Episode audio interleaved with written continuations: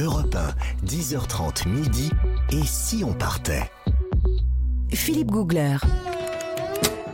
Et nous sommes au nord de l'Inde aujourd'hui sur Europe 1.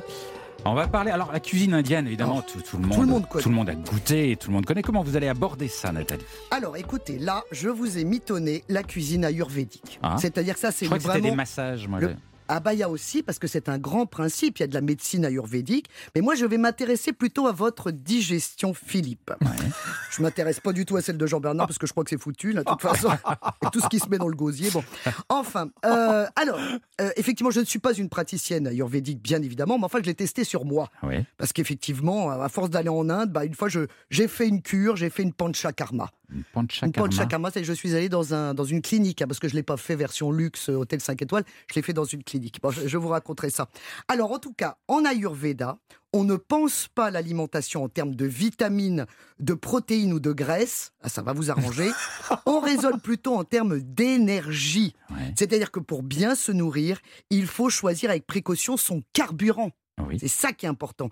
Et on n'est pas du tout tous les mêmes. Voilà, il faut suivre certaines règles pour contribuer à la bonne digestion parce que, je vous le confie, le plus important, c'est la digestion.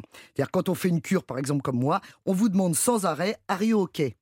Alors le are you okay, c'est pas euh, comment allez-vous, c'est combien de fois avez-vous été?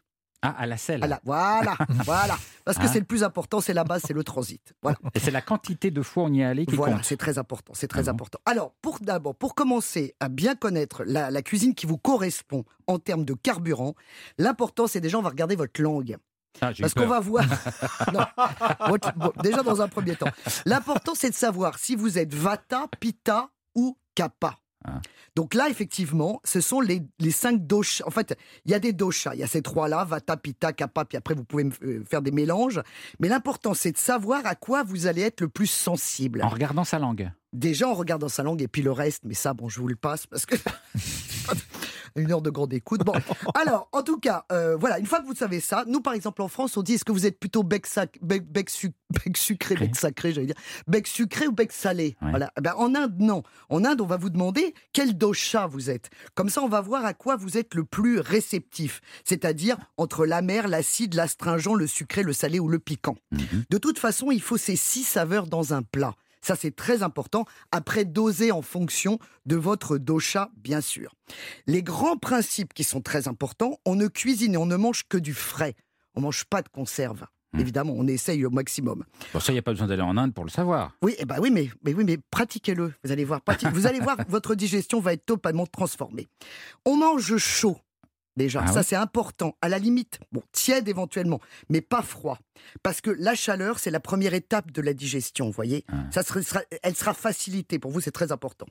Euh, de toute façon, ne vous inquiétez pas, je vous fais l'ordonnance à la fin, comme d'habitude. hein. Alors, il y a des aliments qui ont une énergie refroidissante, comme la courgette, le riz, le blé, et d'autres qui ont une énergie qui réchauffe, la carotte, le poivron, le café. Et la force du feu digesti- digestif, c'est la, c'est la base de la bonne santé. Et vraiment, en Inde, c'est ça qu'on regarde. C'est très, très important. La règle, c'est que l'estomac soit bien rempli. Un tiers de solide, un tiers de liquide et un tiers de vide. Pour que justement, l'appel soit fait. Et il faut pas se, faut pas se gaver. Ah, Voilà. Parce que s'il est plein, il marche moins bien. Bah oui, forcément. Bah vous l'avez déjà remarqué. Quand il est plein, forcément, bah oui, ça, ça ne marche pas. Bah oui. Vous allez me dire que j'enfonce des portes ouvertes, mais pas du tout. C'est une médecine, c'est une science. Alors évidemment, l'important aussi, si on n'a pas faim, on passe pas à table. Mm. On se limite à une tisane. Ça aussi, ça paraît la base. Mais Ouais, ouais. Bon, c'est important. Manger dans un endroit agréable. Alors là, dans le calme, lentement, en pleine conscience, avec joie si possible, sans ramener ses soucis à table et ses préoccupations. Alors évidemment, jamais devant une tablette ou un écran. Ah bon? On ne mange. Bah non. En Inde, on mange. Vous avez vu ces grands plats où tout est disposé à l'intérieur. En plus, c'est beau à l'œil. Mhm. Ça fait plaisir à manger. C'est vraiment. Et on mâche énormément. Voilà. On respecte les, les- les ordres de plats. Parfois, si vous êtes dosha, si vous êtes votre dosha, c'est vata, pitta ou, ou kappa. Eh ben, vous allez, euh, vous, ben, vous allez le mettre dans un ordre différent. Vous allez manger le sucre, par exemple, en premier. Mhm. Ça, c'est très important de connaître votre dosha. Mais comment on fait pour le connaître Eh ben, montrez-moi votre langue, je vais vous dire. Non, bah, ah, il le fait. je ne suis pas médecin ayurvédique. Je, je vous donnerai une bonne adresse. Vous irez voir.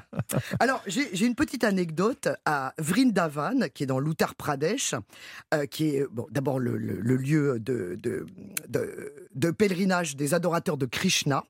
Et figurez-vous qu'on appelle ça aussi la ville des veuves. Euh, les dévotes de Krishna, elles, elles suivent un régime extrêmement strict. Mhm. hein, végétarien, pas d'œufs, pas de lait, pas d'alcool, pas de viande, voilà. Mais alors, il y a certains restaurants qui, moi, m'avaient attiré l'œil, où il y avait marqué no garlic et no onion. Ah, Je me dis, c'est pas bizarre. Pas d'ail et pas d'oignon. Comment ça se fait ça Bah, je me dis comment ça se fait? Ben oui, parce que quand on est dévote, on doit éteindre sa libido. Et alors, Ah. mesdames, je vous l'annonce, Ah bon ces deux ingrédients augmenteraient terriblement la Ah libido. bah, c'est bon à savoir. Voilà, l'autre bon sens. entendeur, un bon entendeuse, je vous salue. Non, non, c'est très important. L'ail et l'oignon. L'ail et l'oignon. Alors attention, ça, effectivement, si vous voulez accentuer, bah, vous en prenez. Si vous voulez descendre, bah, vous limitez Ah votre oui. consommation. Voilà. Et puis, pour autre petite chose, si vous êtes végétarien, il y a un pays formidable, un État formidable pour ça. C'est le Gujarat, puisque c'est le pays des Jains, la ville où est né Gandhi Ouais. d'ailleurs, l'État plutôt euh, où est né Gandhi. Et c'est la première ville végétarienne au monde. Alors là, chez les Jains, vous savez, on porte même un masque devant le visage pour surtout pas Mm. même manger un insecte sans faire exprès. Mm. Donc c'est pour vous dire que là, vous serez au paradis. Très bien. Merci euh, Nathalie. Je vous fais pour- l'ordonnance Oui, oui, comme Je vous d'habitude. prends rendez-vous pour lundi. Vous me direz combien je vous dois hein Euh, Non, c'est un, c'est un service que je vous rends, c'est gratuit. Dans un instant après les infos de 11h, on poursuit notre voyage au nord de l'Inde. À tout de suite sur Europe.